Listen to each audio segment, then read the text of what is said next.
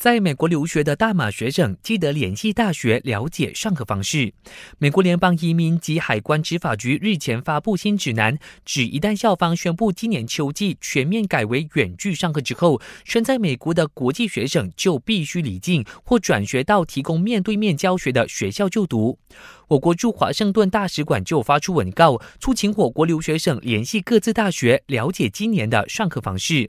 大使馆方面将会和我国的教育部以及留美学生会紧密合作，监督大马留学生的福利。外交部长纳杜斯里希詹穆丁今天也回应，我国政府将会密切关注六千名大马留学生的情况。美国这项新指南引起了当地部分大学的不满。哈佛大学和麻省理工学院就这件事向法院起诉美国国土安全部、美国入境及海关执法局，认为新规定违反了行政程序法，没有为政策提供合理依据，也没有充分通知公众，要求法院颁布限制令与禁令，阻止美国政府执行这项规定。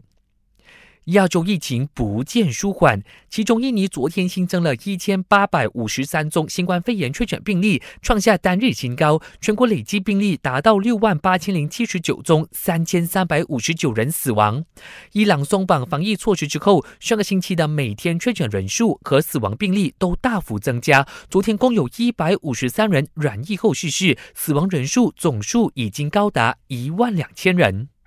我是嘉俊，感谢收听。